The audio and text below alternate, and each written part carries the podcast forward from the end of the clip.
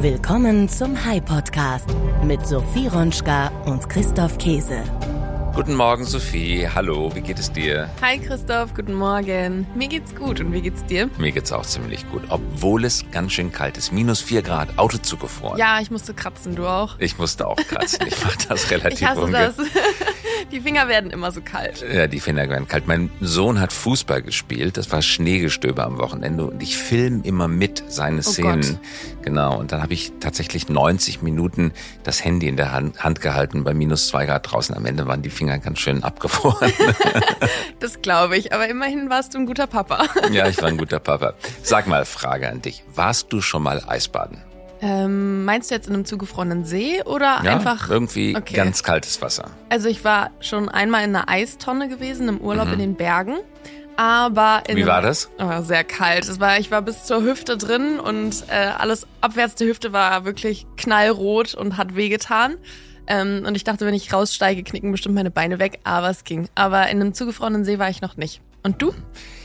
Ich war noch nicht in einem zugefrorenen See, aber ich habe mal am Neujahrsbaden auf Sylt teilgenommen. Neujahrstag, 1. Januar. Hm, Wie muss man sich das vorstellen?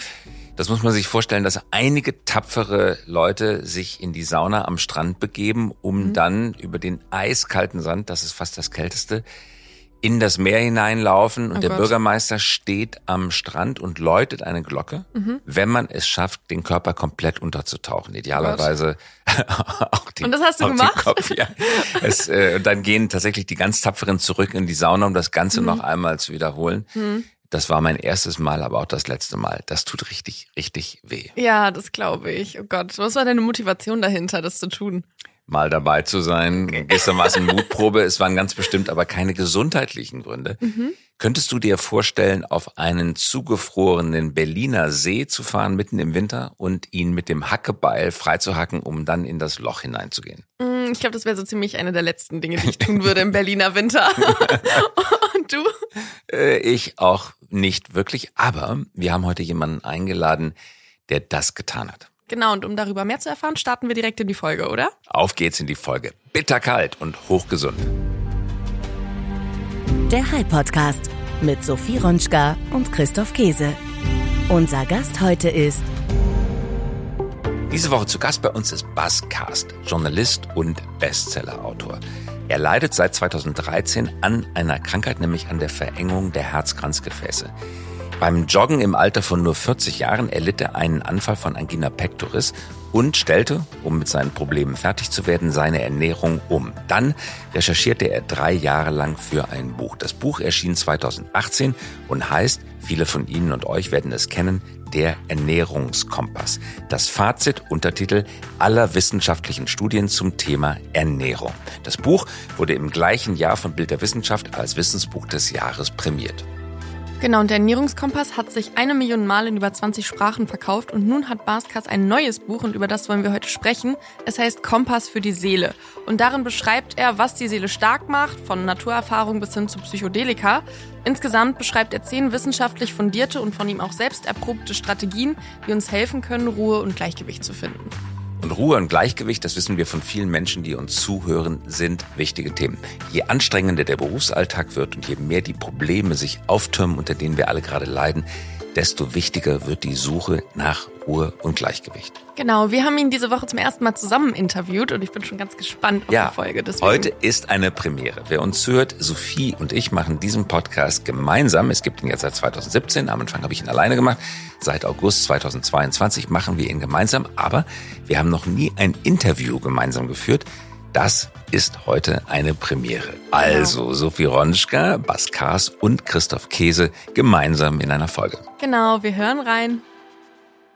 Bas Kars ist heute zu Gast. Herzlich willkommen. Schön, dass du hier mit dabei bist. Ja, guten Morgen, schön, dass ich da sein darf. Und wir sitzen hier im Studio, Sophie Ronschka, Hallo, guten Morgen. mit Bas und du hast ein neues Buch geschrieben, Kompass für die Seele, ein zweiter Kompass nach dem Ernährungskompass. Wie geht es dir? Oh, mir geht's gut. Also ich war heute Morgen schon joggen, schnell vor dem Podcast und äh, ist ja unheimlich wichtig, äh, schon mal als erster Tipp, dass man morgen, sobald es hell ist, rausgeht und ein bisschen Licht tankt. Also das setzt so einen inneren Timer, der dann auch abends beim Einschlafen hilft. Und äh, also ich halte mich religiös an diese, diesen Rhythmus, selbst wenn ich äh, früh los muss, noch schnell rauszugehen, eine kleine Runde zu joggen. Weil du, die, du bewegst dich, das aktiviert schon mal den Körper und signalisiert, ah, jetzt fängt der Tag an. Und du tankst eben Licht, was, äh, was wirklich hilfreich ist für die Stimmung. Jetzt beginnt dein Buch mit einer Schilderung, dass es dir eine Weile lang nicht gut ging. Und zwar unmittelbar nach dem Erscheinen deines Ernährungskompass und nach dem enormen Erfolg, über eine Million Exemplare mittlerweile verkauft, über 20 Sprachen, in die es übersetzt worden ist. Und plötzlich ging es dir nicht so gut, sondern bist in ein richtiges Loch gefallen, schreibst du. Warum? Ja, das ist, äh, ist eine gute Frage. Warum? Also ich kann ja mich selbst auch nur so versuchen zu deuten, ne, was da los war. Und ich denke, dass ähm, ich einfach äh, zeitlebens so ein Wenn-Dann-Glücksmodell verinnerlicht hatte. Also wenn du irgendwie beruflich durchstartest, dann wirst du glücklich sein. Oder wenn du irgendwie berühmt bist und erfolgreich bist mit deinen Büchern, dann wird, äh, wird sich das große äh, Glück für dich einstellen. Oder wenn du dann mal die Frau erobert, deines Herzens erobert hast, dann wirst du glücklich sein. Und ähm, ich denke, dieses Glücksmodell war verfehlt und, äh, und ist verfehlt. Ähm, natürlich äh, ist es wichtig, sozusagen so Ziele zu setzen und zu verfolgen. Aber ich denke, das Glück resultiert vielmehr so aus diesem täglichen Fortschritt, den man dabei macht, ja, dass man näher und näher an an sein Ziel rankommt, dass man irgendeinen Widerstand äh, überwindet, eine Hürde überwindet und nicht so dieses äh, so am Ende gibt's dann wartet dann das große Glück auf mich und ich hatte das schon denke ich im Kopf und dann in dem Moment wo wo der Erfolg größer war als ich äh, eigentlich hätte erwarten dürfen war das so, als würde dieses, dieses Modell zerplatzen. Und der Erfolg, der eingetreten ist, ist ja eigentlich der Erfolg, von dem jeder Journalist, jede Journalistin träumt. Man ist so als Redakteur, du beim Tagesspiegel beschäftigt, man träumt davon, ein Buch zu schreiben, man findet dann einen Verleger und plötzlich wird es ein Millionen Bestseller. Also plötzlich die Frau deines Lebens erobert, drei Kinder hast du, äh, plötzlich ist alles da ja. und trotzdem Loch. Ja, und hinzu kommt dann natürlich noch ein Schuldgefühl, weil du sitzt da und denkst dir, hey, shit, ich hab doch alles. Ähm, ich sollte das alles äh, genießen. Warum kannst du das nicht? Und äh, für mich war das äh, wirklich ein Anfang. Das war ein Prozess, der über Monate lief. Ähm, da eine Suche, die in meinem Kopf natürlich erstmal anfing, äh, gar nicht wirklich über ein Buch nachdenkend, ähm, einfach zu, zu, zu gucken, was kann ich tun, um da rauszukommen. Mhm. Und du hast dich dann begonnen, mit der Seele zu beschäftigen. Es gibt sehr viele Glücksbücher. Das ist aber kein mhm. Glücksbuch, sondern das geht eigentlich um die Seele, über die du schreibst, deine innere Verfassung. Ähm. Das hat physiologische Komponenten, aber es spielt unglaublich viel rein, sehr viel auch mit dem Verhalten. Das Buch handelt davon, was man eigentlich tun kann dafür, dass es einem was besser geht. Ja, also wie gesagt, es war am Anfang diese persönliche Frage, was kann ich tun, um aus diesem Tief herauszukommen? Ähm, was bedarf es wirklich für seelisches Wohlbefinden, für Stressresilienz, innere Balance. Und ähm, typischerweise, wie ich es in so einer Situation tue, gucke ich, fange ich einfach an zu gucken in der Wissenschaft, was gibt es wirklich äh, da, was wird da diskutiert, was gibt es für Mechanismen, was passiert im Gehirn?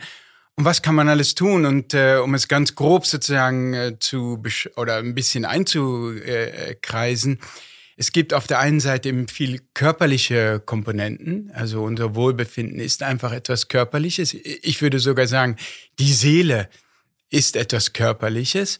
Und auf der anderen Seite gibt es eher so psychische Komponenten, die dann in Richtung von Meditation gehen oder das, was die alten Stoiker, die, die Philosophen sich schon ähm, äh, ersonnen haben, um zu mehr Gleichmut und Gelassenheit im Alltag zu gelangen.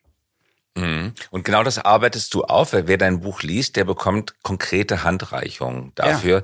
was man machen kann. Ich glaube, sehr viele Menschen, die uns jetzt zuhören, kennen diesen Effekt. Man wird erfolgreich, man ist ungeheuer herausgefordert, oft auch gestresst. Hm. Das richtige Glück stellt sich nicht ein. Deswegen lasst uns gerne Sophie und ich haben das Buch äh, begeistert gelesen, müssen wir sagen. Wir haben glücklicherweise die sogenannten Fahnen, das heißt die Vordruckvarianten bekommen. Aber jetzt liegt vor uns auch tatsächlich ein gedrucktes Exemplar. Mhm. Du hast es ähm, mitgebracht.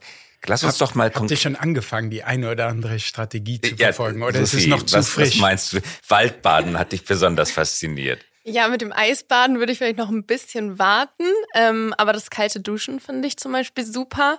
Ähm, ich mache öfters Wechselduschen auch. Davon bin ich ein großer Fan. Und ich finde es so spannend und so gut, dass man ja wirklich alles umsetzen kann. Also und das ist alles viel näher, als man denkt. Ja, Genau, also die, das, das war dann auch irgendwann so, stellt sich ja so, ich, ich habe nicht ein bewusstes Konzept, so schreibe ich mein Buch, oder, aber das, es stellt sich dann irgendwann so ein bisschen, setzt sich so zusammen und ich merkte, ah, ich, ich schreibe einfach alles aus diesen praktischen Strategien heraus. Es kommen natürlich viele wissenschaftliche Hintergründe, aber ich schreibe einfach, die ganzen Kapitel sind aufgebaut, nach dem, auf, auf die Frage aufgebaut, was kann ich tun? Ja, also ich kann meine Ernährung umstellen, ich kann anfangen, mich zu bewegen, ich kann anfangen, in die Sauna zu gehen oder eine kalte Dusche oder ein Eisbad zu nehmen. Ich kann anfangen zu meditieren.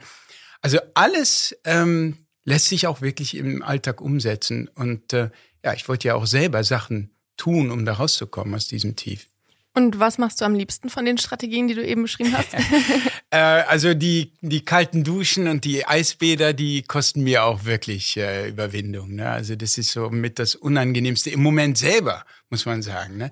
Man könnte ja auch so ein bisschen sagen, jenseits des inneren Schweinehunds liegt das Glück. Ne? Weil nach so einem kalten Bad fühlst du dich großartig und unüberwind äh, unschlagbar. Ne? Ja, wir haben ein Video gesehen, wo du mit einer Axt ein Loch in einen zugefrorenen See schlägst und da einfach reinspringst, als wäre es das leichteste der Welt. Also es ja, ist nicht so leicht, wie es aussieht. Nein, nein, das, das ist schon verdammt kalt. Ne? Also es war so, dass wir einen Trailer für das Buch gemacht haben und die hat mir ein Drehbuch geschickt so, und so läuft das ab. Und ich sagte, hey Leute, können wir nicht irgendwas Cooles tun? Wir sind an dieser Location, das war schon klar, an einem See. Und wenn wir schon da sind, dann steige ich halt in den See rein und das ist Winter, also es wird kalt sein. Und äh, aber das war schon geplant und dann fing es hier in Berlin an zu frieren wie verrückt. Und wir hatten also eine riesen Eisdecke, so dass ich eine, eine Axt mitnehmen musste, ah. um da wirklich dann äh, reinzugehen. Und ja, hatte schon ein mulmiges Gefühl. Wo wir jetzt gerade beim Eisbaden sind, äh, Hitze, Kälte, das ist ganz interessant, dass wir darüber mal sprechen. Dann über die Ernährung. Natürlich, das Buch beginnt mit Ernährung, greift manches von dem auf, aber auch viele neue Erkenntnisse. Äh, und dann aber, du gehst hin bis zu Drogen. Äh, also, äh, was können Drogen und welche dauerhaften Wirkungen können Drogen haben? Aber lass uns vielleicht mal, bevor wir die unterschiedlichen Strategien behandeln, mit tatsächlich Kälte und Wärme anfangen. Ja, also äh, es gibt in der Wissenschaft so ein äh, Konzept, das nennt sich Hormesis aus dem Griechischen für Anregung. Und das Prinzip, äh, man kann es salopp übersetzen mit Nietzsches Motto, was mich nicht umbringt, stärkt mich. Und es zeigt sich eben, das war die ersten Experimente waren, äh, waren auch verrückte. Da hat man, ich glaube, es waren Mäuse oder Ratten bestrahlt, wirklich mit radioaktiver Strahlung. Und wenn du nur so eine ganz leichte radioaktive Strahlung gibst, hast du den paradoxen Effekt, dass diese äh, Tiere länger leben. Also natürlich äh, verrückter Effekt und das nennt man Hormesis, dass es so eine Art von Abhärtungseffekt mhm. gibt. Und es gibt viele äh, sozusagen Strahlungsvarianten oder Hormesis-Varianten in sanfterer Art in unserem Alltag, die unseren Körper abhärten können, aber auch die unsere Stressresilienz trainieren können. Und ein Beispiel ist Fasten. Das ist Stress für den Körper und danach fühlst du dich meist besser. Also erstmal wird der Körper gestresst, ich habe jetzt nichts zu essen und so weiter. Und dann kommen Kompensationsmechanismen rein, die im Grunde dich, äh, die im Grunde dich abhärten. Und etwas Ähnliches sieht man vermutlich auch, wenn du eine kalte Dusche nimmst oder ein Eisbad nimmst oder wenn du in die Sauna gehst. Also bei einem Eisbad zum Beispiel, also wie ich auch bestätigen kann mittlerweile, wenn du da reingehst, dann ähm, kommt es typischerweise, insbesondere wenn du mit dem Oberkörper in das kalte Wasser gehst bei einem Bad, kommt es wirklich zu, zu, zu einer Schnappatmung. Die äh, Adrenalin wird natürlich ausgeschüttet, du wirst gestresst, dein Herzschlag wird erhöht, dein Blutdruck steigt. Und das hat eine gewisse Ähnlichkeit mit einer Panikattacke. Und was interessant ist, ist, dass du jetzt, wenn du länger drin bleibst, merkst, wie deine Atmung sich beruhigt, beruhigt. Oder, oder du versuchst selber natürlich auch, deine Atmung zu beruhigen. Und du kriegst also diese Panikattacke in den Griff. Und das ist eine Art von Training für dann, wenn sozusagen nicht die, das kalte Wasser dich stresst, sondern wenn das Leben dich stresst, dass du so eine gewisse Übung hast, mit diesem, ähm, wie gehe ich damit um, wenn mein Körper so, ähm, so hochfährt? Wie beruhige ich den wieder? Ich glaube, du hast da auch ein Experiment in deinem Buch beschrieben, wie man das im Alltag machen kann, dass man quasi seinen Stress runterfährt mit der Atmung. Man muss ja nicht unbedingt in einem Eisbad dafür sein. Du hast gesagt, man kann sich auch einfach hinsetzen und quasi auf seine Atmung achten, richtig?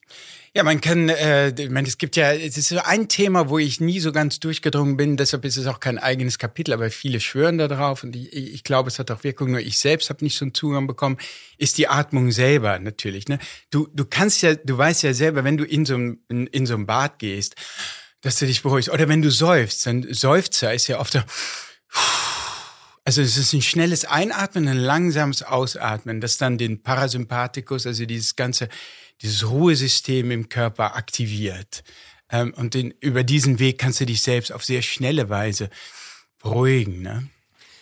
Jetzt müssen wir vielleicht auch noch dazu sagen, etwas über deine Arbeitsmethode. Du bist kein Esoteriker, sondern du bist ein sehr wissenschaftlich denkender Mensch. Dein, hm. Deine Vorstellung von Glück ist eigentlich, dass du die neuesten wissenschaftlichen Studien liest. Also du gräbst dich morgens ein und liest tatsächlich wissenschaftliche Studien, noch bevor sie weiterverarbeitet worden sind in Magazinen wie Science und Nature, sondern du lädst dir wirklich herunter die Originalstudien und liest diese hochwissenschaftlichen empirischen Arbeiten. Ja, genau, die eben aber teilweise auch in Science und Nature erscheinen. Ne? Das sind ja. die Originalarbeiten, Science and Nature machen auch journalistische Arbeiten, wo sie reflektieren über ihre Originalarbeiten.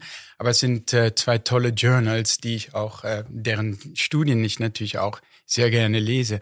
Ja, und ich, ich, ich bin einfach jemand, der, schau mal, wo kommt Wissen her? Ähm, viele, viele Leute, die, die, die nie diesen Zugang gelernt haben, wie gehe ich zu Originalstudien, was gar nicht so schwierig ist in den heutigen Überall Zeiten. verfügbar. Ja, weil sonst bist du abhängig von von Press Releases, also von dem, was eine, eine, eine Nachrichtenagentur schreibt oder was die Uni darüber schreibt und so. Ich möchte gerne zu diesen Originalstudien gehen. Und für mich ist das die Endquelle, die Urquelle von Wissen, von neuem Wissen. Und, und für viele ist dieser Zugang, die wissen nicht, wie sie da rankommen, die, auch viele Journalisten haben gar keine Lust groß. Oder Zeit.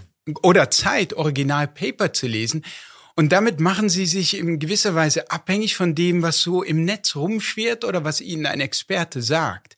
Aber ich will nur sagen, es gibt diese Möglichkeit, zu den Originalquellen hinzugehen. Und das macht dich, nicht, ich habe dann ein Gefühl von, ja, von, von Ermächtigung und von Unabhängigkeit. Und vor allen Dingen, oder eben die Reflexion nur auf das eigene Erlebnis äh, Fallgröße äh, 1, Anecdotal ja. Evidence, ja. die vielleicht interessant ist, aber nur das persönliche Erleben darstellt und keine empirische Datengrundlage enthält und keine Überprüfbarkeit enthält. Und wissenschaftliche Arbeiten bringen eben genau das mit, nämlich eine statistische Relevanz, eine Diskussion in der Fachöffentlichkeit. Und darauf berufst du dich. Das heißt, was du in deinem Buch schreibst, ist nicht nur, aber auch persönliches Erleben. Genau, es sind im, ich finde beide Sachen ganz wichtig. Also auf der einen Seite die Wissenschaft, dass es eben diese Originalstudien gibt. Und dann mache ich den Selbstversuch, um zu gucken, hey, wirkt das auch bei mir? Kann ich das auch praktisch umsetzen? Ja, oder ist das irgendwie ein Blödsinn? Oder es funktioniert irgendwie nicht bei mir? Und dann lass, also wenn diese beiden Kriterien erfüllt sind, wissenschaftliche Ergebnisse, halbwegs solide und ein Selbstversuch, wo ich, wo ich äh, begeistert bin, dann kommt es als Strategie ins Buch.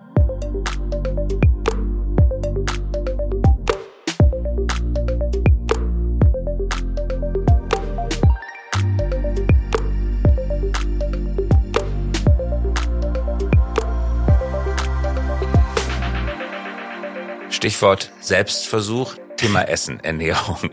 Ja. Dein Kerngebiet, dein Ursprungsgebiet. Was muss man essen? Also was muss man essen, äh, ist etwas, was ich nicht so. Was darf man essen? Ja, genau. Also überhaupt bei all diesen Strategien, Leute sagen dann schon, muss ich jetzt morgens meditieren, muss ich jetzt wirklich in ein kaltes Bad? Also nur um das kurz vorweg zu sagen, ich sehe diese Sache als so eine Art von Werkzeugkasten, wo verschiedene Schlüssel drin stecken. Ja, da gibt's Ernährung, Bewegung, äh, Schlaf, äh, Meditation, Psychedelika. Das sind lauter unterschiedliche Schlüssel. Und du hast jetzt, äh, ich stelle diesen Werkzeugkasten zur Verfügung und bei Bedarf gehst du einfach hin und pickst dir das raus, was, was du brauchen kannst und was zu dir passt. So, und das könnte zum Beispiel die Ernährung sein, weil du denkst, ich ernähre mich äh, nicht, nicht gerade besonders äh, vorbildlich oder die Ernährung schlägt mir aufs Gemüt. Ja? Und dann gibt es ähm, zum Beispiel jetzt, um das mal rauszugreifen, es gibt mittlerweile Experimente, die zeigen, also wirkliche Experimente, wo man depressive Patienten auf die Mittelmeerkost gesetzt hat, mit viel Olivenöl, Gemüse, äh, zweimal die und Woche. Mittelmeerkost schreibst du auch ganz deutlich, ist nicht nur Pasta Bolognese und Pizza, sondern, Genau. äh, sondern vor allen Dingen Fisch und Gemüse und Olivenöl, damit da keine Genau. Missverständnisse entstehen. Ja, richtig, genau. Nicht nur Pizza Margarita und, und so weiter, sondern es, ist, es betrifft auch den ges- gesamten Mittelmeerraum, genau. Und, ähm, und man, man sieht wirklich, man kann depressive Patienten, man kann deren Ernährung umstellen hin zu mehr Mittelmeerkost.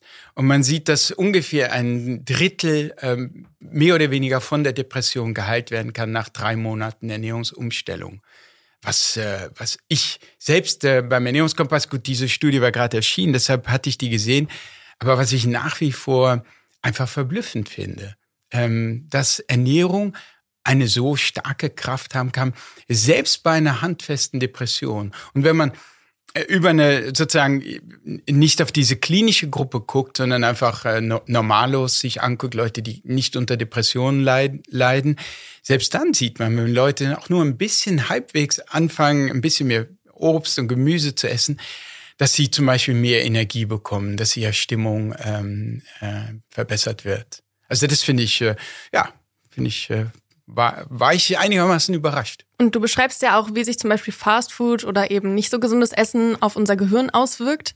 Ähm, wie genau Ja. funktioniert das? Ja, das sind auch faszinierende Erkenntnisse, weil ähm, man kann also, um wieder diese Extremgruppe der Depressiven zu, zu nehmen, die für mich so ein Extrem sind von Stimmungstief. Wir befinden uns alle auf so einem Kontinuum. Und wenn etwas bei Depressionen hilft, dann äh, typischerweise hilft es auch normallos, die Stimmung zu heben. Also es geht für Bewegung, ist das klassischste Beispiel, geht aber zum Beispiel auch für Psychedelika oder Meditation. Ähm, so, und was man bei depressiven Patienten sieht, wenn man die in den äh, Kernspintomographen reinlegt, ist, dass bestimmte Are- Hirnareale gesch regelrecht geschrumpft sind. Und dazu gehört ein Areal namens Hippocampus, das wichtig ist fürs Gedächtnis, aber auch für die Stressresilienz. Es ist einfach verkleinert. Und äh, etwas sehr Ähnliches sieht man bei Leuten, die Fastfood-Fans sind. Auch da ist der Hippocampus verkleinert. Und man sieht, dass Leute, die der Mittelmeerkost anhängen, dass die einen relativ vergrößerten Hippocampus haben. Und sie sind vor Depressionen geschützt. Also sie haben ein um 30 Prozent ungefähr gesenktes Depressionsrisiko. Und man kann mit, ähm, mit der Mittelmeerkost, wie gesagt, Depressionen regelrecht heilen. Und wir wissen, dass es einzelne Substanzen gibt, äh, wie Omega-3-Fettsäuren, wie sie vor allem in fettigem Fisch vorkommen, wie Lachs und Hering, äh, Makrele, ähm, die also antientzündlich wirken und über diesen Weg sogar zur Neubildung von Zellen im Hippocampus beitragen können. Weil der Hippocampus ist insofern ein besonderes Areal in unserem Gehirn, äh, als äh, es somit das einzige, vermutlich das einzige Areal ist, äh, wo auch im Erwachsenenalter noch Nervenzellen nachwachsen können. Und zwar sind das um die 700 im Schnitt am Tag. Aber je nachdem, was man tut, wie man sich ernährt oder ob man sich bewegt, können das viel mehr oder weniger sein. Und auch das ist ja eine neue Erkenntnis, schreibst du. Man ist lange davon ausgegangen, dass im nachpubertären, äh, nachpubertären Erwachsenengehirn keine Zellneubildung stattfindet. Jetzt weiß man es besser. Nicht überall bilden sich Zellen neu, aber in einigen Arealen, Hypothalamus glaube ich auch, aber Hippocampus bilden sich tatsächlich Zellen neu mit einer Rate von, was war das, 700 pro Tag oder in der Größenordnung. Also Genau, nicht ja. unerheblich. Und das ist wahrscheinlich nur im Hippocampus, nicht im, unbedingt im Hypothalamus und im Riechkolben. Also das ist äh, alles nur, es ist immer noch auch äh, umstritten, aber die meisten Forscher sind äh, inzwischen überzeugt, dass, äh, dass es ist sehr schwierig nachzuweisen. Man kann es eigentlich nur postmortem, also wenn jemand gestorben ist und dann ins Gehirn reingucken und gucken, äh, wurden da aus Stammzellen neue Zellen äh, integriert. Bevor wir das nächste, auf die nächste Strategie kommen, erzähl uns doch noch ganz kurz, wie wirkt denn jetzt Fastfood? Es liegt ja nicht daran, dass es schnell gekocht wurde oder schnell gegessen wurde, sondern es liegt vor allen Dingen an den Fleischbestandteilen. Oder was ist der Grund, warum Fastfood Ja. diese negative Wirkung hat? Weiß man das? Da, da gibt es unheimlich viele verschiedene Faktoren. Also ich denke, so grundsätzlich äh, das Problem bei Fastfood ist, dass auf einer, auf der einen Seite Substanzen reingetan werden, die schädlich sind, in, zumindest in diesen Mengen. Also typischerweise sind die mit Zucker vollgepumpt oder äh, es gibt Transfette, die man nicht essen will. Und auf der anderen Seite sind viele gesunde äh, Neo, Neo, Nährstoffe, die die wir wirklich brauchen, äh, entfernt worden. Also typischerweise Ballaststoffe sind rausgenommen. Also in der Pizza äh, ist mit Weißmehl gemacht, ist kein, sind keine Ballaststoffe mehr drin. Und, aber es sind so viele Faktoren ähm, als Faustregel. Ich meine, die, wenn die Industrie Hand anlegt, dann verändert sie so viele Sachen. Sie fügt so viele Sachen hinzu und entfernt so viele Sachen. dass es äh, bisher immer noch unklar ist, was genau der entscheidende Faktor ist, der da dazu führt, dass das Gehirn mhm. äh, nicht ganz so gesund aussieht wie bei, bei einer Mittelmeerkost. Verstanden. Noch ganz kurz das Thema Entzündung, weil das spielt mhm. auch eine wichtige Rolle. Entzündung ist ja lange unterschätzt worden, spielt in viel mehr biologischen Prozessen eine Rolle, als man vorher dachte. Und Lebensmittel können stark entzündungshemmend, aber auch entzündungsfördernd wirken, zumindest beschleunigend. Äh, was mich überrascht hat, das am stärksten entzündungshemmende Lebensmittel ist die Kurkuma-Pflanze, mhm. eine Ingwer, der gelbe Ingwer. Ja, genau. Und der bremst die Entzündung. Und was, was ist, was macht, wie wirkt Entzündung auf Seele? Ja, das äh, ist auch äh, wieder ein Beispiel dafür, dass Körper und Seele so zwei Seiten einer Medaille sind. Und äh, es gibt äh, ein Problem, insbesondere in unserer modernen Gesellschaft, dass viele Verhaltensweisen, viele Lifestyle-Faktoren, Entzündungsfaktoren in unserem Körper äh, fördern. Also das ist angefangen mit Rauchen, zu viel Alkohol, zu wenig Vitamin D, weil man in, nicht draußen ist und kein Vitamin D bildet. Schlaflosigkeit, äh, es ist das Alter selbst. Übergewicht ist ein ganz starker Faktor, insbesondere starkes Übergewicht, Fettleibigkeit. Ähm, das fördert alles, äh, fördert Entzünd so chronische Entzündungsprozesse, weil eine Entzündung oder Inflammation ist ja eine gesunde Reaktion auf einen Erreger. Wenn ich jetzt ein Virus bekomme ein Bakterium, dann will ich ja, dass mein Abwehrsystem bereit ist und hochfährt und diesen Erreger attackiert. Was aber äh, hier passiert, ist, dass sozusagen äh, diese Entzündungsprozesse sozusagen dauerhaft so auf, auf niedriger Flamme in unserem Körper lodern. Das fördert im Grunde praktisch jede Krankheit, ja, Diabetes, äh, Herz-Kreislauf-Erkrankungen. Und es kann auch bis ins Gehirn äh, rein äh, dringen. Und dann sind also letztlich Nervenzellen entzündet, als hätten sie einen Schnupfen. Und das kann auch dazu führen, dass zum Beispiel der Hippocampus, diese, diese Neurogenese, also diese Neubildung von Nervenzellen, nicht mehr läuft oder dass sogar Nervenzellen letztlich in ihrer Funktion beeinträchtigt werden und so weiter. Und das schlägt uns aufs Gemüt. Und so hat man, äh, es ist kein Zufall wahrscheinlich, dass äh, man bei Kurkuma zum Beispiel, man, äh, es gibt viele Stoffe, die Entzündungen runter, äh, runterfahren, aber Kur Kurkumin, dieser Stoff in Kurkuma, ist besonders potent. Und äh, was man sieht, ist, es fährt Entzündungen äh, runter und kann äh, vermutlich über diesen Weg oder über andere Wege auch zu einer Neubildung von Nervenzellen im Hippocampus anregen. Ebenso auch Omega-3-Fettsäuren fahren Entzündungen runter und können diese, die, diese Neubildung von Nervenzellen im Hippocampus anregen. Und was ich besonders bemerkenswert finde, weil das sind Grundlagenstudien, das sieht man nur in, in Tierversuchen, dass also wenn du Kurkuma, du stresst die Tiere, du gibst äh, und die diese Neubildung von Nervenzellen ist runtergefallen, jetzt gibst du Kurkumin und äh, es hebt sich auf, also die Neubildung wird wieder, die Neurogenese im Hippocampus wird wieder hochgefahren und äh, dieses depressive Verhalten, was die Tiere an den Tag legen, verschwindet. Also depressives Verhalten bei Tieren heißt, sie trauen sich zum Beispiel nicht äh, in den hellen Bereich, in einem Käfig oder so. Und ähm, frappierenderweise gibt es auch Menschenversuche wirklich, wo man Leuten über Monate hinweg täglich einfach Kokaminkapseln gegeben hat und die Stimmung steigt. Teilweise auch das Gedächtnis, ähm, weil diese Hippocampusstruktur auch wichtig für das Gedächtnis ist. Und man kann sogar handfeste Depressionen lindern. Also das für mich ist das die Idealsituation. Wir haben einen Mechanismus, der plausibel ist, Entzündung runtergefahren, Neurogenese im Hippocampus hochgefahren und wir sehen, wir sehen es bei klinischen Depressionen, dass es die Depression lindert und bei normalen Menschen, dass es die Stimmung hebt. Mhm. Und dann, finde ich, ergibt sich langsam ein plausibles Bild und eine Empfehlung auch von Leute, vielleicht ist es schön oder nicht schlecht, äh, ein bisschen mehr mit Kurkumin zu, Kurkuma okay. zu kochen.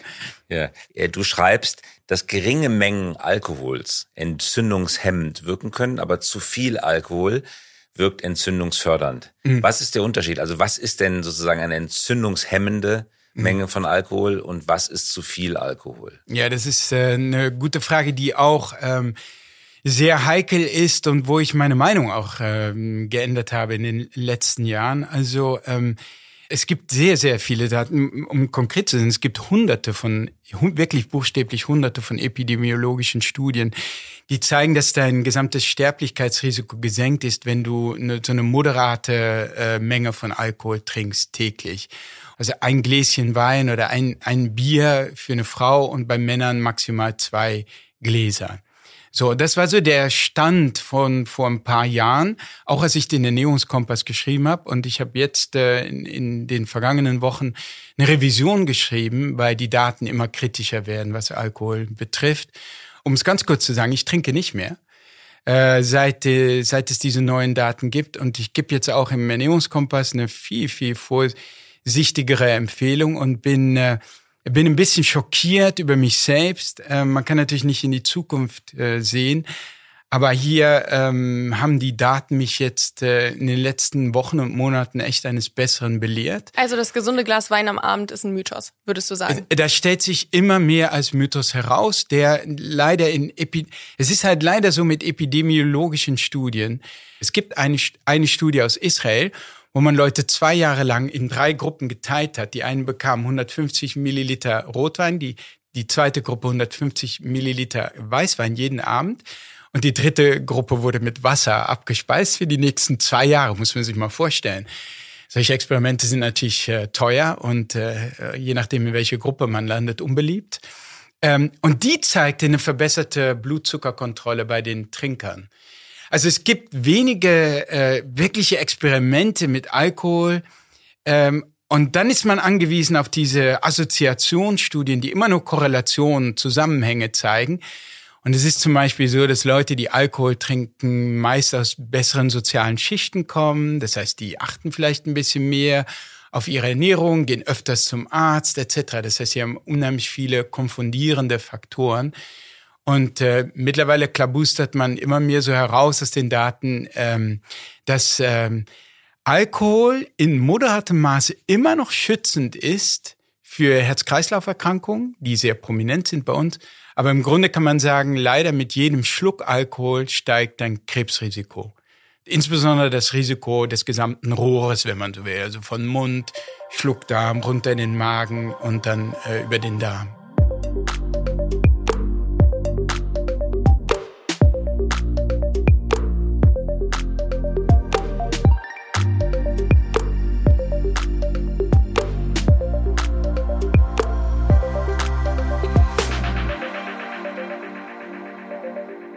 Ein Grund, warum wahrscheinlich viele Leute das Glas Alkohol am Abend brauchen, ist Stress im Job. Und du schreibst ja auch darüber, dass unser Gehirn bei Stress in so eine Art Alarmstimmung verfällt und dann ein Krankheitsprogramm abruft. Was hat es damit auf sich? Ja, damit sind wir im Grunde wieder bei diesen Entzündungsprozessen. Also man weiß zum Beispiel von, ihr habt euch wahrscheinlich impfen lassen, vielleicht habt ihr es nicht gemerkt, weil ihr nicht so drauf geguckt habt, aber es ist oft ein Effekt, das ist schon eine einfache Impfung und deine Laune geht so ein bisschen in den Keller und du fühlst dich schlapp und so weiter und dann fragt was ist, was ist hier los? Und dann denkst du, okay, das sind die, das sind die Viren, die abgeschwächten Viren, das ist der Impfstoff, was, was auch immer, auch bei einem Schnupfen fühlt man sich ja müde, will ins Bett und schläft länger, ist schlecht gelaunt, schlecht drauf und so weiter und man denkt, oh, das sind bestimmt die Viren oder die Bakterien, aber ein Großteil äh, des Effekts liegt an der eigenen Immunabwehr in dieser Antwort. Und man weiß das, weil wenn man Leute zum Beispiel bei Krebs ein Medikament gibt, das die, das Immunsystem aktiviert, dass sie äh, dieses Krankheitsverhalten an den Tag legen, Müdigkeit, schlechte Laune, Rück, sozialer Rückzug, bis hin zu handfesten, äh, in die Hälfte der Fälle entwickelt eine handfeste Depression, die dann mit Antidepressiva wiederum gelindert werden kann. Und das heißt, diese Entzündungsprozesse schlagen uns aufs Gemüt. Genau, und das ist dieses Krankheitsprogramm. Man begründet das eben so ein bisschen evolutionär, nicht? Also, dass wenn wir uns ein Virus äh, zugezogen haben, dass wir uns zurückziehen, Kräfte sammeln, dass wir so eine leichte Depression, vorübergehende Depression bekommen vielleicht auch um unsere Artgenossen nicht noch weiter zu infizieren und, und, und so weiter. Und in der heutigen Gesellschaft ist, ähm, ist es natürlich doof, weil wir so viele Faktoren haben, die ich eben, eben geschildert habe, ne? die, die, diese Übergewicht, Fast Food, Vitamin D-Mangel, äh, Schlaflosigkeit, äh, soziale Isolation selber auch. Äh, da gibt es eine interessante Hypothese, zum Beispiel aus der Evolution. Wenn du allein bist, in deinem äh, heutzutage allein in deinem Zimmerchen, ist ja vollkommen unnatürlich. Wenn das in der Natur so war, warst du natürlich vermehrt Gefahren ausgesetzt und dein Körper musste sein Immunsystem schon mal prophylaktisch hochfahren. Also das Entzündungsprozesse, die hochgefahren werden, wenn du dich isoliert fühlst, wie es heutzutage leider mit vielen Menschen auch der Fall ist. Und das, dieses, diese Situation macht uns krank, ne, führt zu diesem Krankheitsverhalten, mhm. schlägt uns aufs Gemüt, ohne dass wir das so richtig erkennen. Jetzt sind wir ja in einer großen Stadt hier in Berlin, also es ist sehr laut, sehr viel Trubel und du schreibst dir, dass das Stresslevel in einer Großstadt immer noch höher ist und du beschreibst den Cocktail-Party-Effekt. Was genau ist das? Ja, nee, man, man weiß das, ne? Also man weiß, dass sozusagen Leute äh, in einer Stadt gestresster sind. Also eine, das ist sogar eine Berliner äh, Studie, die dann in, in, in einem dieser äh, guten Journals äh, namens Nature erschienen ist, wo man eben Städter und Leute, die in einem Dorf leben, in einem, in einem Gehirnscanner gestresst hat. Und bei den Städtern äh, schlägt diese Alarmzentrale in unserem Kopf namens Amygdala oder Mandelkern, schlägt stärker aus. Und je größer die Stadt ist, in der man lebt, umso stärker ist dieser sozusagen Alarmeffekt äh, im Gehirn. Und man weiß auch, dass sozusagen eine Wanderung durch die Natur, auch das ist eine Berliner Studie, äh, erst vor ein paar Monaten gemacht. Im Grunewald gingen die einen spazieren, die anderen in, äh, im, im, in Steglitz, in, äh, in, also in der Innenstadt. Und äh, danach siehst du, ähm, also nach dem Waldspaziergang ist diese, diese Alarmzentrale im Kopf eher runtergefahren. Und bei der Stadt sieht man diesen Effekt nicht. Äh, man sieht zum Beispiel auch, dass Leute in der Stadt also äh, schneller äh, sowas bekommen wie eine Schizophrenie. Also Stadt ist ein Risikofaktor für zum Beispiel äh, Schizophrenie.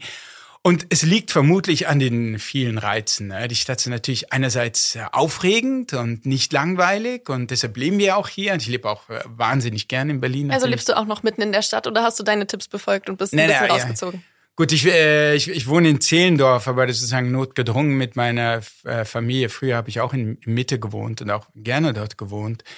Und aber es ist eben auch stressig und es liegt äh, liegt an den vielen Reizen und äh, einfach diese Überflutung von von Reizen und das Gehirn ist halt sehr gut im Filtern. Und als ich diesen Teil äh, des Buches meiner Frau vorgelesen hatte, sagte sie, was ja diese Filterarbeit, also, verstehe ich nicht so ganz. Und da sagte ich ihr, also kennst du den Cocktail-Party-Effekt? Und sie sagte, äh, nee, was ist das? Also sie sagte eben, naja, du stehst auf einer Party und äh, lauter Grüppchen stehen da um, um dich rum und die quatschen. Äh, und ähm, du hörst gar nicht zu, sondern du konzentrierst dich ja. auf dein Gespräch und plötzlich fällt hinter dir in einem Gespräch, in einem Grüppchen hinter dir dein Name. Und, und dann bist du ganz Ohr. Mhm. Und plötzlich äh, okay, die, die reden über mich und du guckst hin und du bist irritiert und so. Und, und dieser Cocktailparty-Effekt, den man in den Experimenten eben nachgewiesen hat, weist auf etwas sehr Interessantes hin, nämlich dass offenbar dein Unbewusstes die ganze Zeit diese, dieses Hintergrundgeräusch wahrnimmt und filtert, wegfiltert. Also du hörst nur, nur so eine Art von Rauschen dann, weil dein Unbewusstes sagt, ja, all dieses, was die da labern, äh, das ist für dich nicht interessant. Ich schicke dir nur das Interessante an dein Bewusstsein weiter. Keine Sorge. Und das ist natürlich dein Name. Bums. Wird sofort weitergeleitet in deinem Bewusstsein. Und meine Frau sagte, was schreib das in deinem Buch, weil sonst äh, versteht man nicht, äh, dass diese Filterarbeit äh, in der Stadt zum Beispiel äh, dein Gehirn so beschäftigt und auch so viel mentale Energie dann kostet. Ja, es, also es klingt sehr, sehr aufwendig und anstrengend, weil die ganze Zeit ja. diese Prozesse im Hintergrund weiterlaufen, von denen wir gar nichts mitbekommen. Absolut. Und, äh, und du merkst es nicht, aber die Stadt, äh, nach ein paar Stunden willst du nach Hause, weil du gestresst bist. Und äh, es gibt eben diese Hypothese von William James, einem großen Psychologen, amerikanischen Psychologen ähm, äh, aus dem aus 100 Jahren schon, der sagte, diese Energie, die wir brauchen, um diese Reize in der Außenwelt zu filtern, diese mentale Energie brauchen wir auch, um innere Reize zu filtern. Also wenn wir zum Beispiel so den Impuls, wenn ein Kollege zum Beispiel eine dumme, eine dumme Bemerkung macht und man spürt so den Impuls, gleich sozusagen aggressiv zu reagieren oder so, dann merkt man, dass es in einem auftaucht. Und man muss ja dann den, sozusagen diesen Impuls unterdrücken oder zumindest wahrnehmen und dann umlenken auf eine halbwegs sozial akzeptable Reaktion, so dass man seinen Job behalten kann etc. Ne? Und das kostet eben auch Energie, die dann am Ende des Tages ähm, leer ist, wie bei einer Batterie, wie die, die, diese mentale Energie ist leer von der ganzen Filterarbeit, von der Online-Arbeit oder auch von der Stadt, in der man sich bewegt hat oder was auch immer man gemacht hat, dass, äh, dass das Gehirn dazu veranlasst hat, viel zu filtern. Die ist dann irgendwann abends alle und dann ist auch unsere Impulskontrolle alle und dann fahren wir nach Hause zu unserem arglosen Ehepartner. Der und der kriegt sondern die kriegt's dann ab. Damit sind wir schon zu Hause und damit sind wir schon in der Nacht. Thema Schlaf. Jeder weiß, irgendwie sieben bis acht Stunden soll man schlafen. Viele Menschen können nicht schlafen. Du beschreibst in deinem Buch, dass es viele Gründe hat. Aber einer der Gründe ist, dass man sich nachts hin und her wälzt, von den Sorgen wachgehalten wird. Die sogenannten schlaflose Nächte ist ja auch eine geflügelte Redewendung erlebt. Wie kommt es zu diesen Gedankenschleifen in der Nacht, die einem den Schlaf rauben? Ja, sch äh, schrecklich. Also ich würde sagen, Schlaf ist mit die Komponente, die ich im Buch beschreibe, die ich selbst auch noch nicht, wenn man so will, ganz im Griff habe. Ich selbst wirklich darunter leide, dass ich lange wach liege, nicht einschlafen kann. Und äh, vor allem so, je älter ich werde, also früher hatte ich das natürlich gar nicht. Und klar, also wenn natürlich im Bett all diese Reize der Außenwelt wegfallen, dann hast du im Grunde nur noch, dann kann, können deine Gedanken so richtig schön aufblühen. Ne?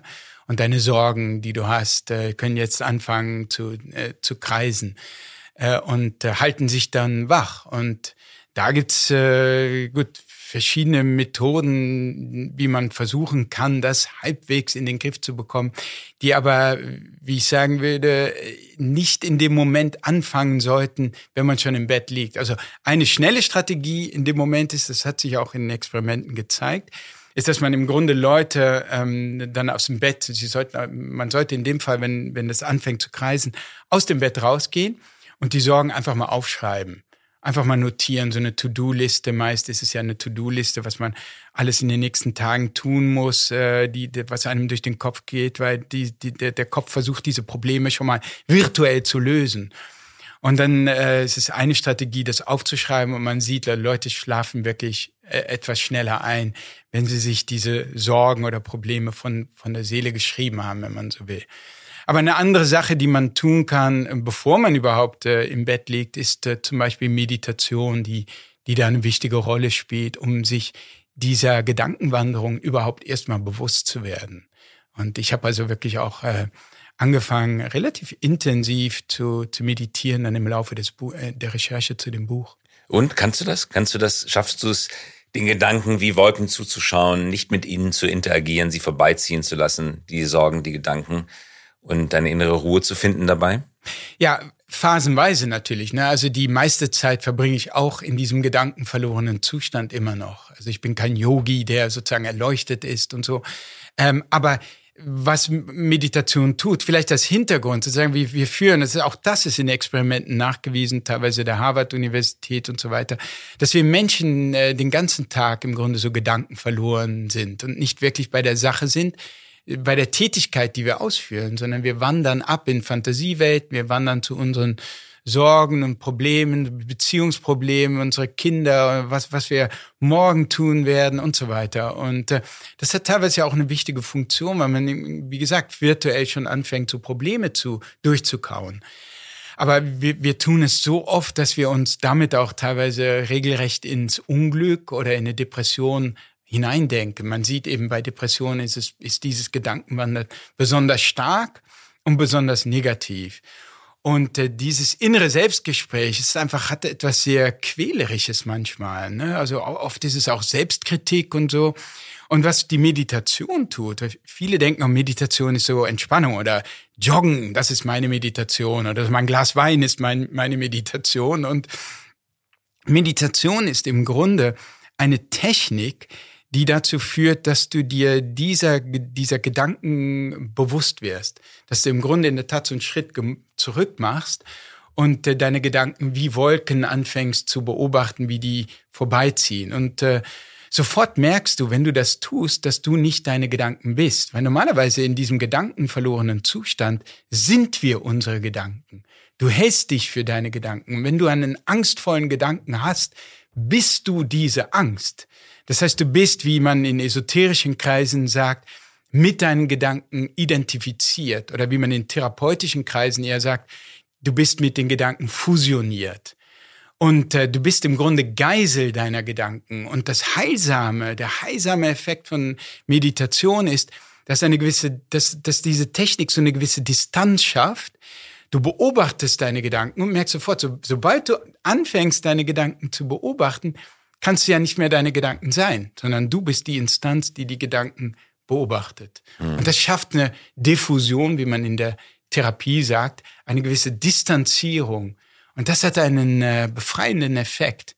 Und je mehr du das in der, in der formalen Meditationspraxis übst, umso mehr kannst du auch in deinem Alltag diese, diesen gedankenverlorenen Zustand durchbrechen. Und das ist das eigentliche Ziel ne, der Meditation. Das eigentliche Ziel ist nicht ein toller Meditierer zu werden auf deiner Couch und da klappt das alles wunderbar und du bist im Alltag trotzdem noch Gedanken verloren, sondern im Alltag immer wieder diesen, diese Durchbrechung hinzubekommen und so aufzuatmen und zu sagen, okay, das sind nur so Gedanken, die ich vorbeiziehen lassen kann.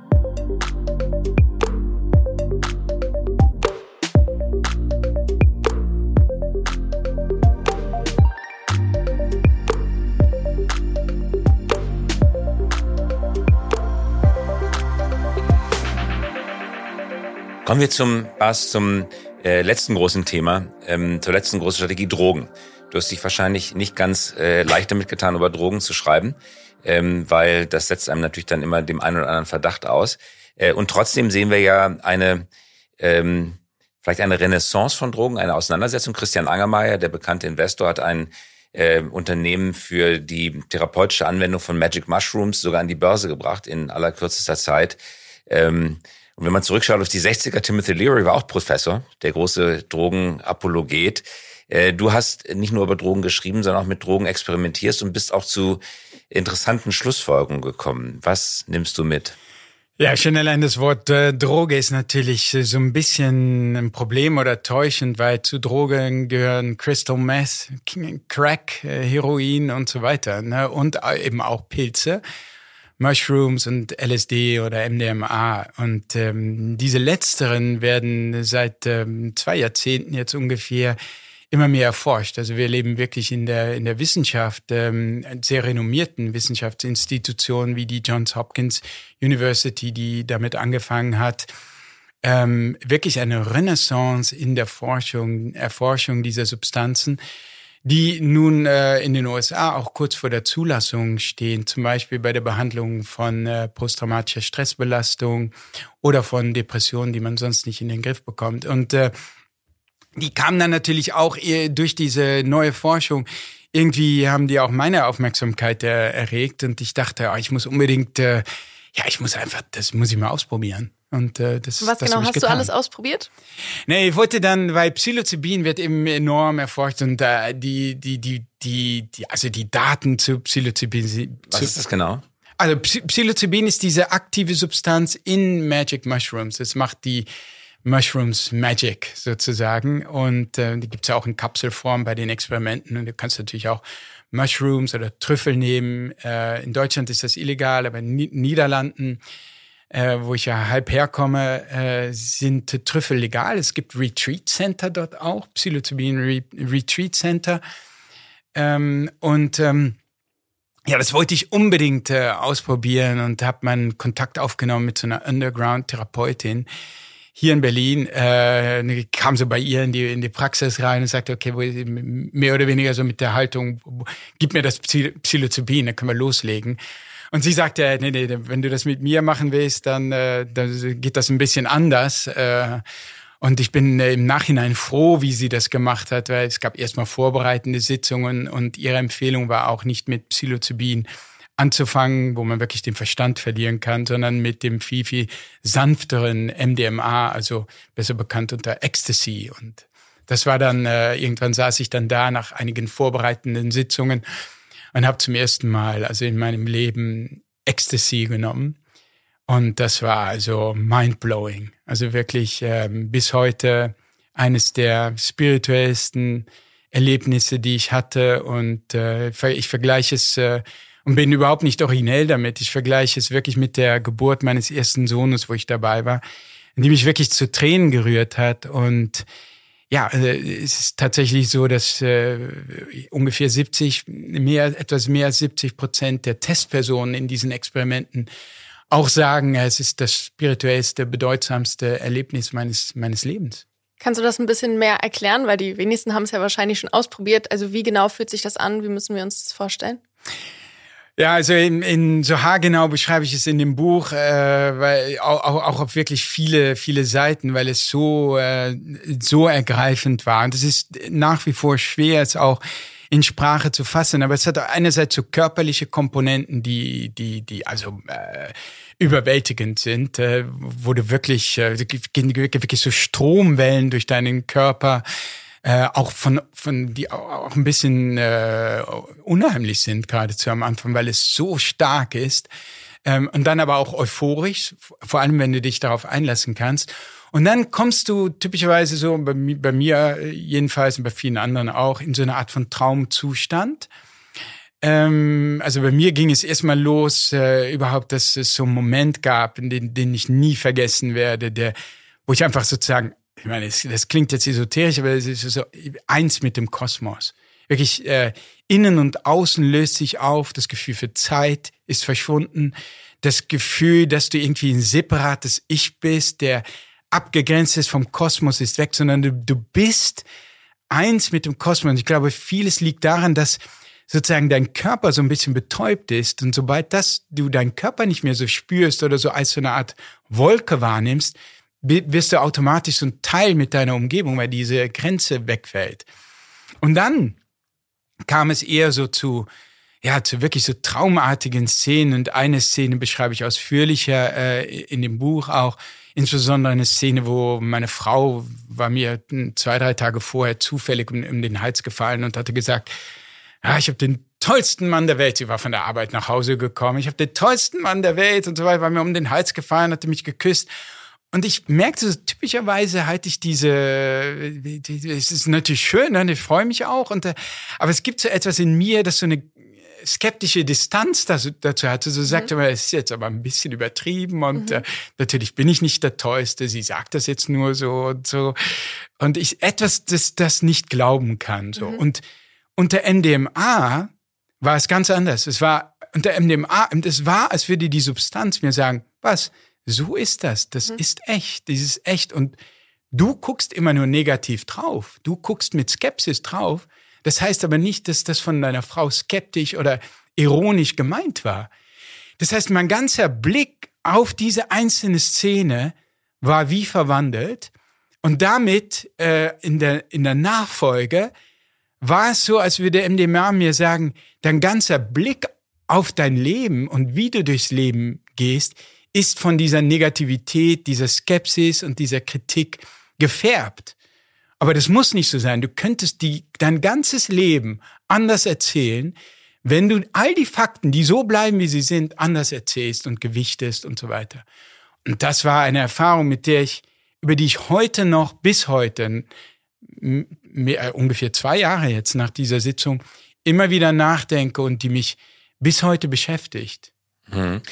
Das ist für dein Buch ja auch deswegen so relevant und das beschreibst du auch, weil es eben einen langfristigen Effekt hat über die Droge hinaus. Die Droge an selber wäre vielleicht gar nicht so relevant gewesen für das Buch, aber dieser Blickwechsel, dass es dir gelungen ist, dein eigenes Leben, deine eigenen Erfahrungen aus einer anderen Perspektive zu sehen und zu erfahren, dass diese Perspektive möglich ist. Das siehst du als den Langfristeffekt dieser Erfahrung. Also deine Empfehlung ist jetzt, du empfiehlst es ja sowieso nicht, jeder muss es ja für sich selber entscheiden aber du sagst ja nicht, nehmt jetzt jeden Tag MDMA, sondern du sagst, wenn du es einmal genommen hast, stellt sich ein langfristig wirkender Perspektivwandel ein oder eine Perspektivergänzung. Ist das die Langfristwirkung? also die kann sich einstellen und in Experimenten, insbesondere mit äh, schwer traumatisierten Kriegsveteranen, sieht man diese auch öfters. Ne? Es ist keine Garantie. Jede Sitzung läuft anders ab. Ich hatte drei MDMA-Sitzungen. Nur diese eine war in diesem Maße so spektakulär, die anderen waren. Die erste? Ja. Ja, und nicht jeder hat diesen Effekt, aber man sieht eben auch wieder in sehr angesehenen Journals veröffentlicht, wie Nature Medicine.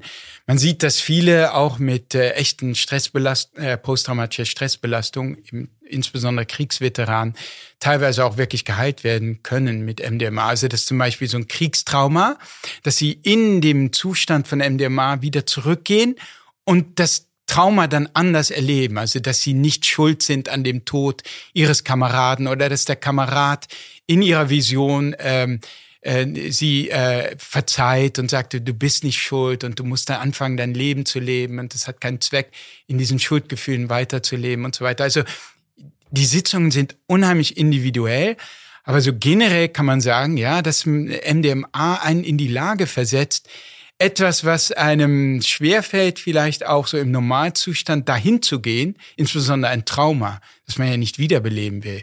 Aber MDMA stärkt einen subjektiv so, man kriegt so ein starkes äh, Gefühl von Stärke und von Euphorie und von Sicherheit, dass man sich traut, sogar ein Trauma, einfach auf ein Trauma drauf zu gucken. Und das hat eine enorm kathartische Wirkung, also eine ja, eine heilsame Wirkung. Wie nachhaltig war denn das bei dir? Also ähm, kannst du jetzt besser annehmen, wenn deine Frau dir quasi positive Rückmeldung gibt, oder hast du immer noch diese Skepsis, mit der du draufblickst? Na, ich habe also so spektakulär diese Sitzungen sind, der heilsame Effekt ist äh, in der Tat etwas, das sich dann über Monate, auch vielleicht in, Betreu in Betreuung mit einer Psychotherapie, entfaltet, ist, dass du immer wieder, wenn diese Skepsis sich einstellt, weißt, es gibt diesen anderen Blick und du kannst das Ganze auch anders sehen. Und mittlerweile ist es fast mehr so zu einer zweiten Natur geworden, dass dieser, der neue Blickwechsel ein bisschen mehr zu meinem eigenen Ich wird. Das ging über, wie gesagt, mehr als einem Jahr oder so, anderthalb Jahre. Ja, und ich merke das im Alltag wirklich. Also das ist echt eine fundamentale Veränderung meiner Psyche gewesen. Ja, es ist sehr eindrucksvoll. Und gut, nach dem MDMA, das war so der Startschuss, dann irgendwann war ich ja dann auch bereit. Für, tatsächlich bei den Magic Mushrooms. Genau. Und die sind noch mal eine Kategorie schwieriger, härter, sollte man auch sehr viel vorsichtiger sein. Man sollte das überhaupt auch nicht auf eigene Faust äh, unternehmen, sondern mit Betreuung, professioneller Betreuung, jemand Erfahrung hat und so weiter. Zum Beispiel in so einem Retreat Center in Holland oder so. Weil bei Psilocybin oder Mushrooms verlierst du also wirklich, also bei MDMA behältst du so eine gewisse Kontrolle, auch wenn du die Augen öffnest, bist du im Grunde so da und so. Aber bei MDMA, äh, bei Psilocybin, Mushrooms oder auch LSD, äh, womit ich weniger Erfahrung habe, äh, verlierst du echt den Verstand. Also es gibt echt Momente, also ein, ein, ein ganz schlimmer Moment, den ich hatte, war gleich in der ersten Psilocybin-Sitzung, dass ich ernsthaft, du glaubst diese Sachen auch wirklich, dass ich ernsthaft dachte, dass meine Frau nicht real ist. Also du wirst wirklich psychotisch äh, teilweise. Ähm, es gibt euphorische Momente, es gibt Momente, diese Verschmelzung mit dem Kosmos, Momente, wo dein Ich sich auflöst und es ist einfach wirklich wahnsinnig herrlich, ja. Aber es gibt auch wirklich und mit relativer Regelmäßigkeit Momente von schockierender Angst. Also mit äh, insbesondere mit Psilocybin das nimmt man nicht einfach so und schon gar nicht äh, auf einer Party oder ohne Vorbereitung oder so. Das wäre echt äh, verkehrt, äh, geht es häufig schief. Diese Substanzen reagieren sehr stark auf die Situation, in der, du sie, in der du sie nimmst. Also zum Beispiel dieses MDMA, Ecstasy, wird ja von ich weiß nicht wie vielen tausend Ravern jedes Wochenende genommen. Trotzdem hilft es nicht bei irgendwelchen heilsamen Prozessen. Das zeigt, wie stark diese, man spricht ja von Set und Setting, wie stark diese Substanzen auf die Umgebung, in der du das nimmst, ähm, anspringen und wie unterschiedlich die wirken. Bas, ganz herzlichen Dank für das Gespräch. Aber zum Abschluss noch die Frage, haben wir irgendeine Frage nicht gestellt, die wir hätten stellen sollen? Ist dir noch etwas ganz besonders wichtig? Nein, also ich denke vielleicht abschließend, was mir wichtig wäre. Ich meine, ich habe gemerkt, äh, das hat eine Weile gedauert. Als ich früher, als ich jung war, ich, als ich 17 war, ging das so los, dass ich immer mal wieder so Stimmungsschwankungen hatte. Und ich habe immer das Gefühl gehabt, ich bin dem hilflos ausgeliefert. Und was ich im Laufe der Recherche und auch im Laufe der Zeit, dass ich immer mehr dieser Strategien beherzigt habe, selber gemerkt habe, ist, dass man keine totale Kontrolle hat über sein seelisches Wohlbefinden, aber man, äh, man kann einiges selbst für sein seelisches Wohlbefinden tun. Man ist dem nicht vollkommen hilflos ausgeliefert. Und für mich war und ist das eine sehr, bis heute eine sehr ermutigende Botschaft. Mhm. Dann habe ich doch noch eine abschließende Frage, Bas, da du dich jetzt so intensiv mit Seele beschäftigt hast. Der Begriff kommt aus der Religion. Suggerierte damals oder heute immer noch die unsterbliche Seele, die den menschlichen Körper sozusagen überlebt. Du beschreibst Seele als eine Art Gemütsverfassung. Was ist für dich Seele, nachdem du dich so lange damit beschäftigt hast? Hat es eine religiöse Komponente? Lebt die Seele länger als der Körper? Was bedeutet für dich Seele? Ja, da ich nicht besonders äh, religiös bin, also ich bin offener geworden, auch mit den ganzen Psilocybin-Sitzungen dieser Esoterik, was man als esoterische Welt bezeichnet, auch durch die Meditation und so. Ähm, nein, Seele ist für mich ähm, dieser letztlich eine allumfassende Übersetzung all unserer Emotionen, unseres Bewusstseins, unserer Gefühle, unserer im Grunde letztlich der Kern unseres Ichs. Und was aber unmittelbar, würde ich sagen, mit körperlichen und insbesondere hirnphysiologischen Prozessen zusammenhängt und insofern auch durch körperliche Strategien wie Ernährung oder ähm, Substanzen wie Psilocybin auch beeinflusst werden kann. Ganz herzlichen Dank für das Gespräch. Was Cast. Toll, dass du hier warst. Dankeschön. Ja, nee, ich, ich bedanke mich für das äh, schöne Gespräch und äh, habe mich gefreut, da, da zu sein. Danke. Und was schreibt ihr euch diese Woche auf den Merkzettel? Das war ein super spannendes Interview, fand ich. Ich habe viel gelernt. Gibt es Dinge, die du jetzt anders machen willst, die du umsetzen willst? Ich möchte das mit dem Eissee auch mal ausprobieren. Echt? Aber oh das, ja, mal gucken. ja, aber im nächsten Winter, jetzt tauen die Seen ja schon wieder auf. Aber vor allen Dingen möchte ich das Thema Alkohol bewusster angehen. Das hat mich doch beschäftigt, was er gesagt hat, dass er seine Meinung zum Thema Alkohol geändert hat, dass das gesunde Glas Wein am Abend eher ein Mythos ist. Ja. Oder? Ja, geht mir genauso. Ja. Ich habe jetzt bis auf eine einzige Ausnahme, seitdem wir das Gespräch aufgenommen haben, vor ungefähr einer Woche, tatsächlich zum Abendessen keinen Wein getrunken, obwohl ich ganz gerne Wein trinke. Und wie sieht's mit dem Essen aus? Also willst du zum Beispiel Kurkuma probieren? Kurkuma schmeckt furchtbar, finde ich. Der Name klingt schon so abschreckend.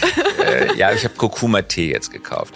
Mhm. Ähm, Kurkuma-Pulver habe ich noch nicht ausprobiert, aber nachdem ich jetzt von Bas Kars gelernt habe, dass Kurkuma der am meisten entzündungshemmende Stoff ist, den natürliche Stoff, mhm. den Menschen kennen, will ich doch mal etwas damit experimentieren. Ja, man kann ja auch so kleine Kapseln nehmen, das habe ich mal eine Zeit lang gemacht.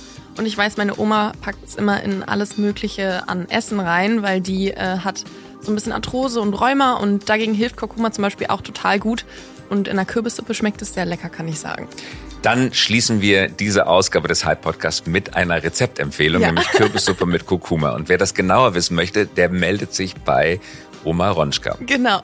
Die lebt in wo? Hannover wahrscheinlich. In Hannover, genau. Ja, genau. Ja. Und äh, wer die genaue Adresse wissen möchte, der Kürbissuppe von Oma Ronschka. Genau, der, der schreibt uns. Der schreibt uns. Das führt jetzt zu ganz vielen E-Mails. Ich denke auch. Das war's für diese Woche, oder? Genau, das war's. Damit sind wir schon durch. Das war jetzt wieder eine längere Folge, aber super spannend. Super spannend. Ja, herzlichen Dank fürs Zuhören und hören uns wieder in der kommenden Woche. Genau, bis nächste Woche. Bis Tschüss. nächste Woche. Tschüss. Das war der High Podcast für diese Woche. Wenn Sie keine Folge verpassen möchten, immer dienstags um 5.55 Uhr kommen wir heraus. Versprochen. Mögen Sie uns? Dann abonnieren Sie uns jetzt oder hinterlassen Sie einen Like. Wir freuen uns über Anregungen, Kritik und Wünsche. Schreiben Sie uns gerne an podcast.hi.co. Nicht .com, sondern .co. Eine Produktion der Axel Springer High GmbH, einer führenden Beratung für Strategie und Umsetzung neuer Geschäftsmodelle. Wir engagieren uns leidenschaftlich für das Wachstum Ihres Unternehmens.